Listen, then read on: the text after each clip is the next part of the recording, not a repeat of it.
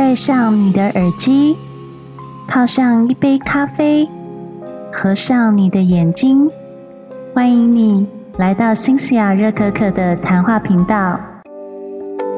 晚安，各位听众，大家好，欢迎回到新西亚热可可的谈话频道。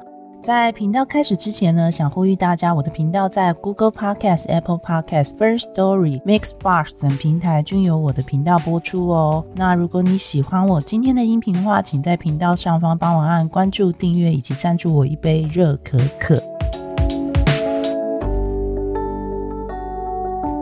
今天 Cynthia 想要来跟大家分享书，叫做《林肯公路》。大家听过林肯公路吗？如果你去美国开车旅游的话，应该会知道这条公路哦。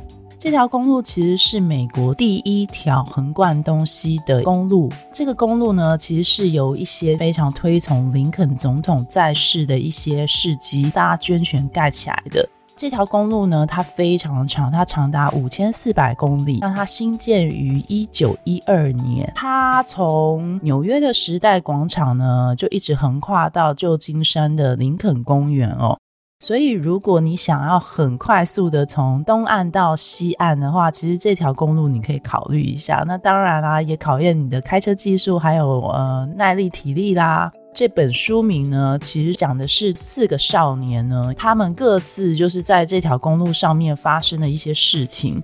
听起来会以为是不是这四个少年就是在林肯公路从东岸开到西岸，然后中间遇到什么人，然后发生了什么激励人心的故事呢？其实不是哦。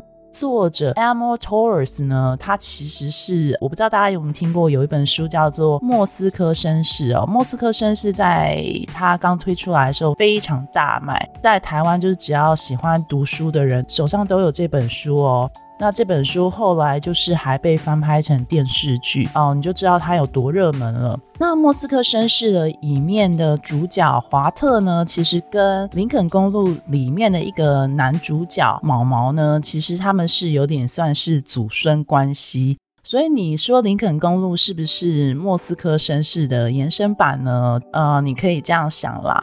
我要分析一下我看完这本《林肯公路》的一些个人感想哦。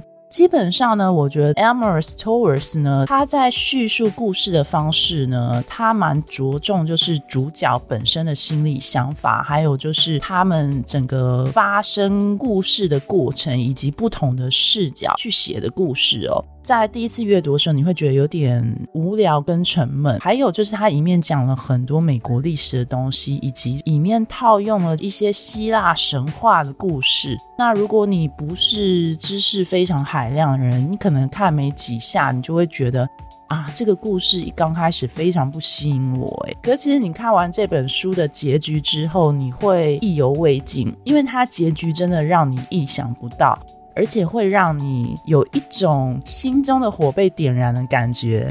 这个故事的结局实在是太让人家意想不到了，所以我就给各位听众保留一下。如果你想要买《林肯公路》这本书的话，就是在节目里面我就不爆雷了。我要讲的是这本书呢，它不是一个落于俗套的公路电影小说。呃，所谓公路电影小说，就是故事通常的主角一刚开始就可能因为某些原因要出发一个旅程嘛，然后他要追寻一个目标嘛，所以他可能沿着公路就会遇到很多人啊，然后遇到很多事啊，就像绿野仙踪一样，可能为了要前进到一个地方，然后中间发生很多故事那种感觉，不是？Elmo Torres 他写的这个林肯公路呢，其实一刚开始就乱了套。他们的确有要步上林肯公路这个旅程哦，可是因为里面的两个主角中间做了一些脱序的行为，导致于这整个故事呢，就不像传统的公路电影一样，是真的很顺利的在走林肯公路，而是朝着故事的另外一个反方向去进行哦。里面有四个男主角。其中故事一刚开始的男主角就是叫艾克特，那艾克特呢，他有个弟弟叫比利，另外两个男主角是叫毛毛跟公爵夫人，这两个人呢是艾克特他在少年监狱遇到的两个狱友。故事的叙述方式呢，它分为十个章节。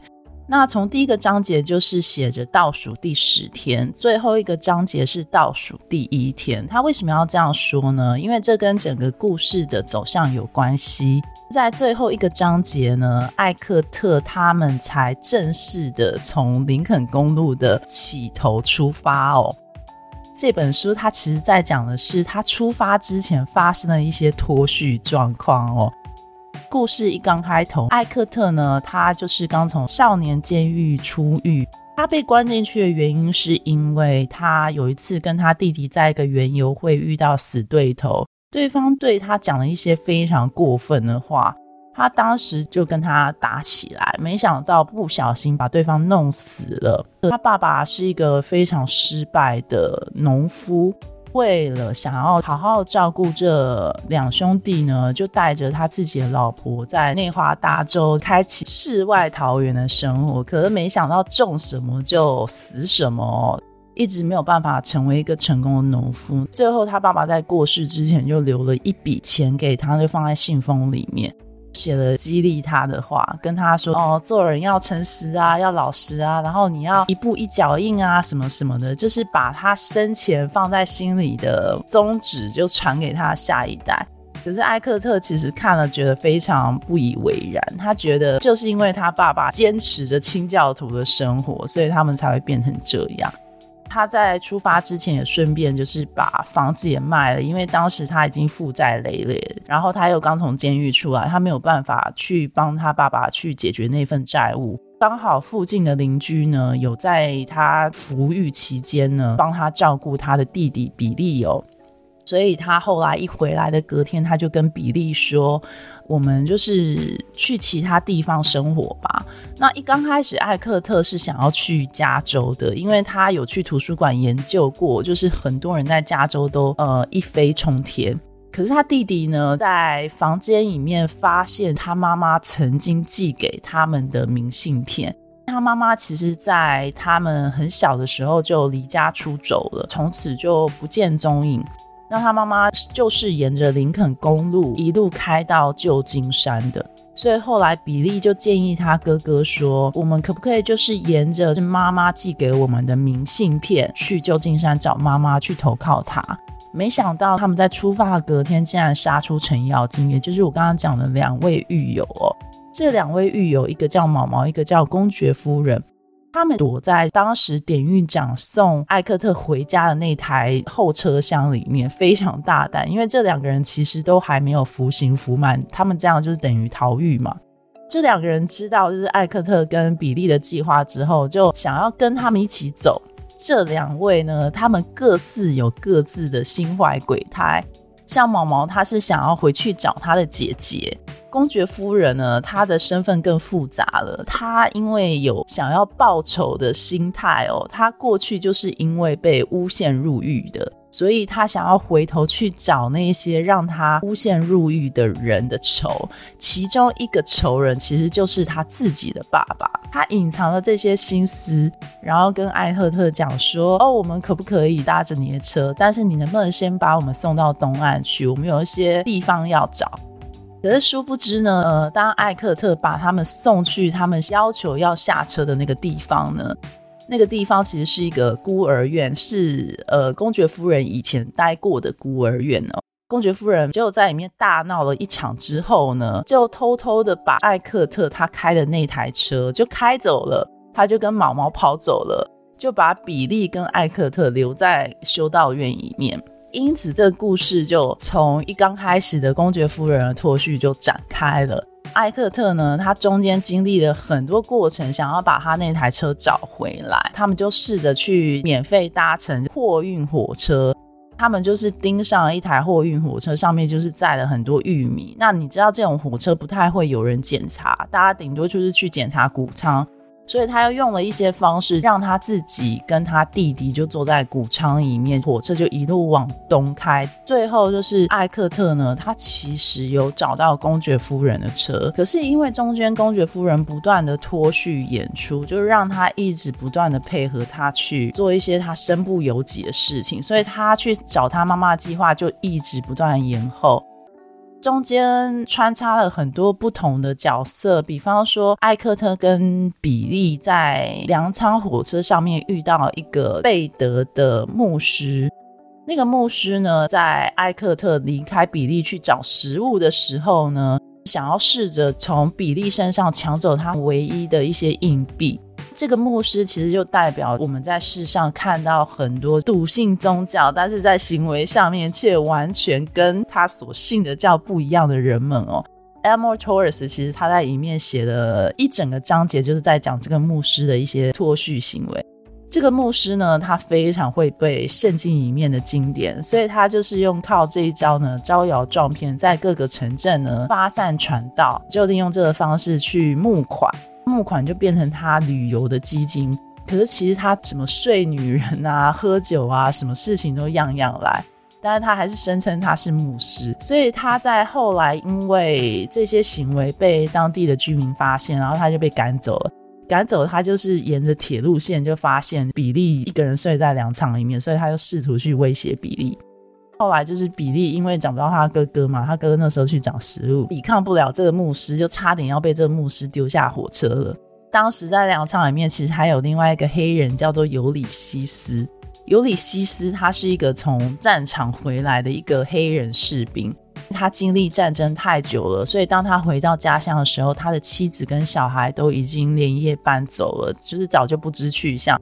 所以尤里西斯回来之后，他就带着一种很伤心的心情，就是到处游历这样子，就是没有目标，然后甚至他也没有家，就是跟很多流浪汉为伍这样子。那尤里西斯他恰好在那个时候在火车上看到这一幕，然后他就救了比利，把牧师丢下火车。师他没有死啦，他后来还试图找到比利跟尤里西斯，想要把这两个人干掉。当然还是被尤里西斯发现。艾克特呢，他其实是一个非常粗心的哥哥，就是他两次都让他的弟弟差点死于非命。其实艾克特跟公爵夫人他们在故事里面刚好是一个善恶的代表。公爵夫人她是一心想要复仇，所以她踏上旅程。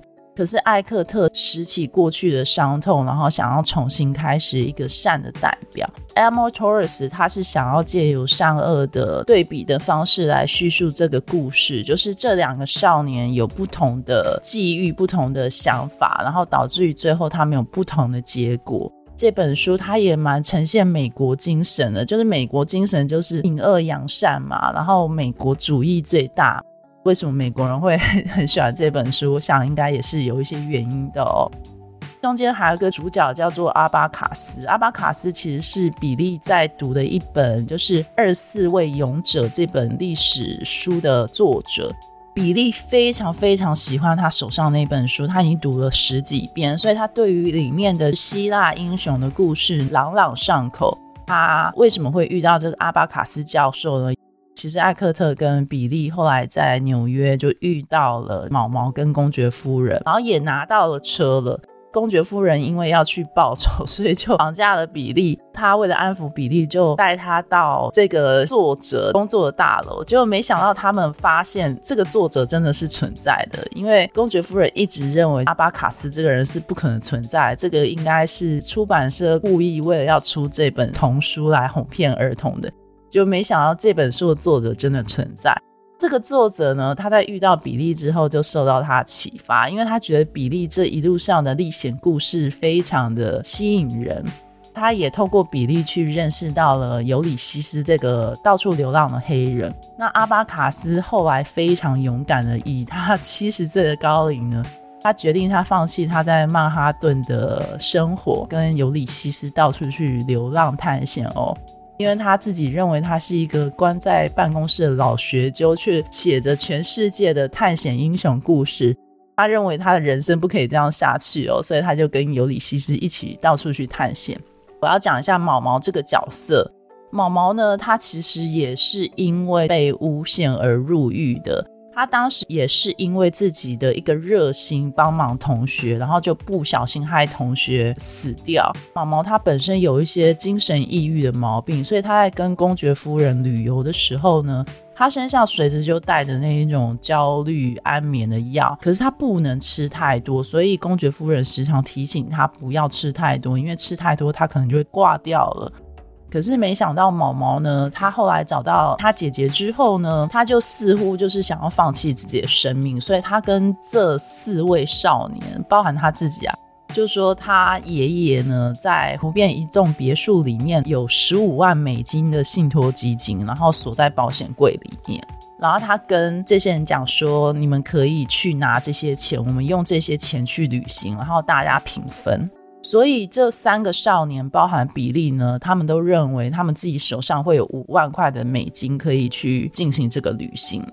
最前面的时候，艾克特他的车子是被公爵夫人抢走。包含就是他爸爸留给他的美金也放在车子上面，所以公爵夫人其实，在旅途过程当中，他就只想着，我如果拿了毛毛的钱的话，我一定要还给艾克特，因为他中间用了艾克特那个信封里面的很多钱，解决了他很多问题。然后还找到他爸爸之前的工作同事，然后一个一个去复仇，比如说就偷偷钻进人家家里把人家打晕啊，或是他跑到之前的狱友的家门口，然后跟狱友讲说：“你可不可以就是打我？”因为他在少年监狱的时候曾经欠这名狱友一个人情，他就是属于有仇报仇、有恩报恩的人。可是他不知道他做的一些行为其实造成很多人麻烦。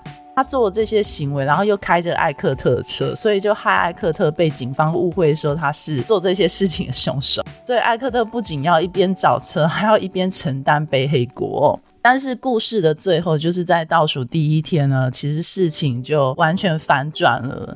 故事的最后呢，其实是发生在毛毛他外公的湖边公寓。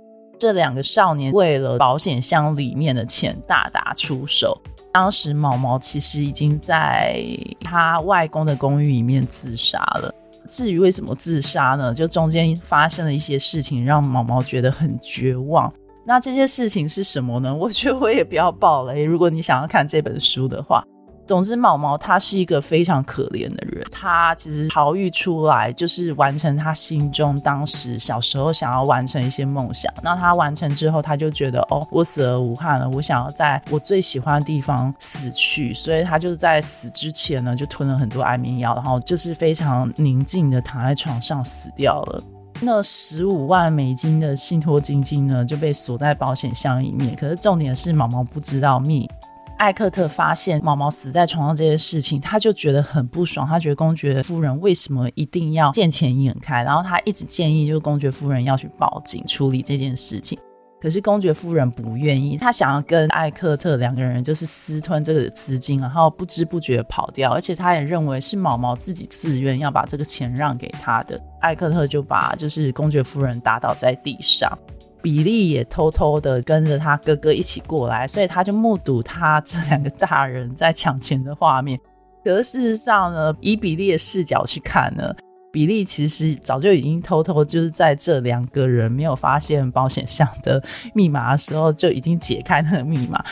十五万美金呢，其实就是在比利的身上，所以他本来想要阻止他哥哥跟公爵夫人打起来那个 moment 呢，就是公爵夫人就已经被他哥哥打倒在地上。最后艾克特呢也没有去报警，他就一样是很自私的，就是把公爵夫人留在一艘船上，丢下公爵夫人应得的美金呢，把剩下的钱就全部卷走，然后跟他弟弟逃跑了。反而是在倒数第一天，就是他们拿到钱之后那个 moment，他跟他弟弟才开始了这个林肯公路的旅程哦。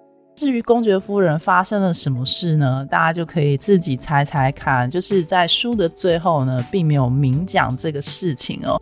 可是很明显的，以我自己判断，就是公爵夫人后来也是死了。这本书呢，其实是还蛮出乎人意料的。中间的叙述过程呢，它是用不同的主角的视角去讲这整个故事。这一天发生了什么事情哦？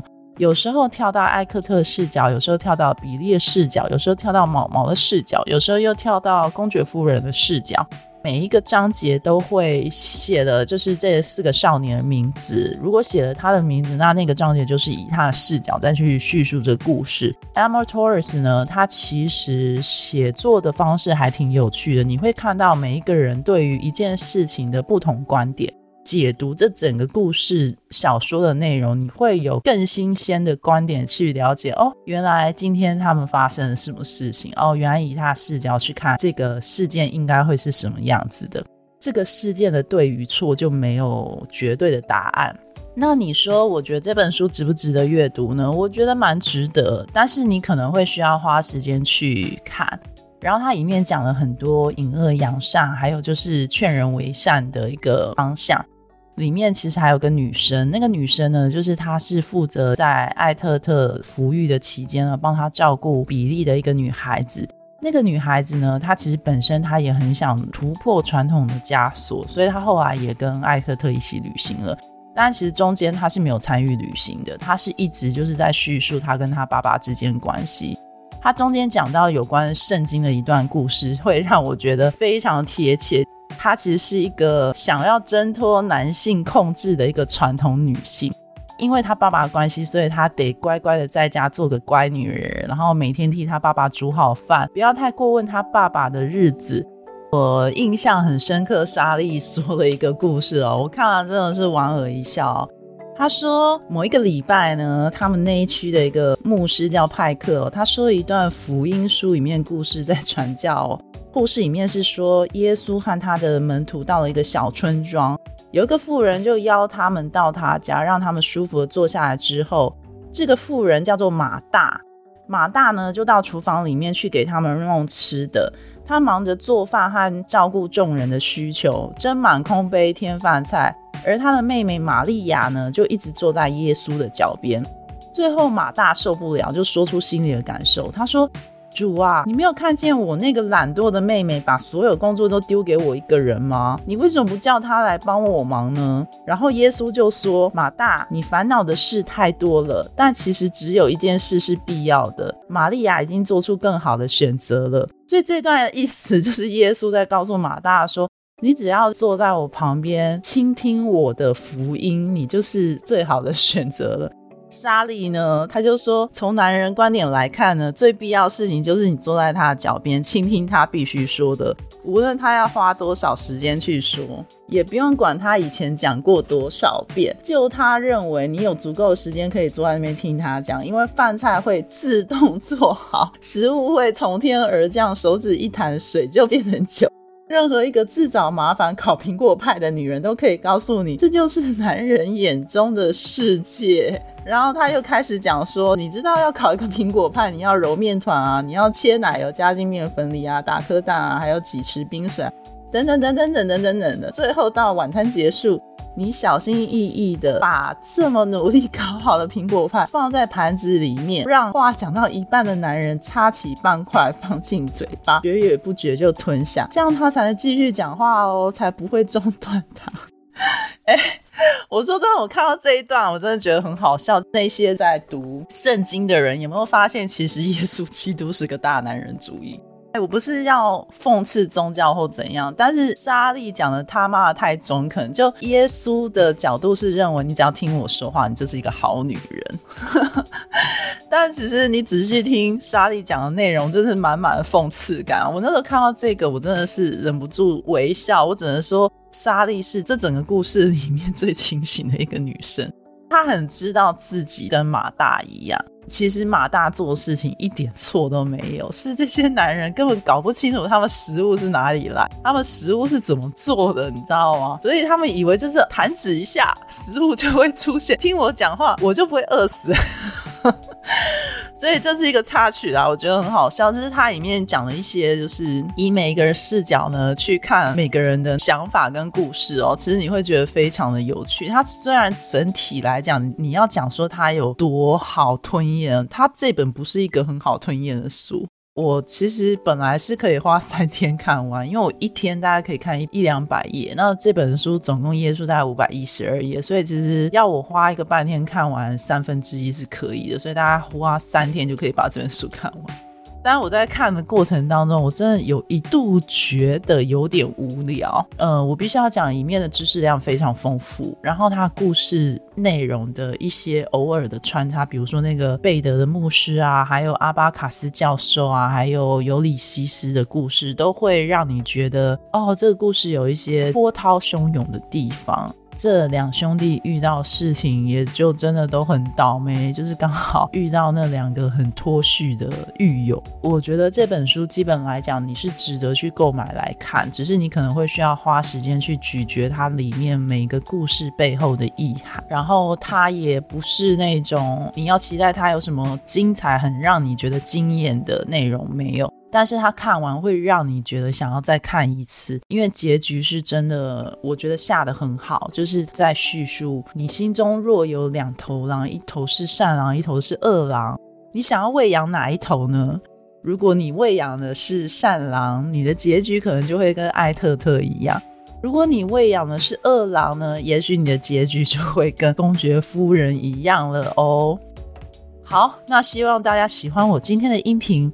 如果你喜欢我今天的音频话，请在频道上方按关注、订阅以及赞助我一杯热可可。下本书呢，我要讲我最近在看的一本很棒的科幻小说，得了雨果奖哦。那这本书叫做《一月的一万道门》，它也是一本小说。然后我目前已经看了三分之一了，但是因为我这个月身体为恙，我有一些就是长新冠的症状，像是什么心脏啊、肺部等等等啊，又忽然高血压什么的，就很麻烦。就是新西亚这一年的去年水逆还没有结束，继续延续到今年。希望我就是在今年某个时段能够把这个东西终结，我就可以好好的一个月出两本书。但是现在似乎就是只能一个月出一本书哦。所以希望大家能够体谅。那如果你觉得这个月呢听不到我的声音很孤单的话，请往前看我其他本书哦，或是听我其他音频好吗？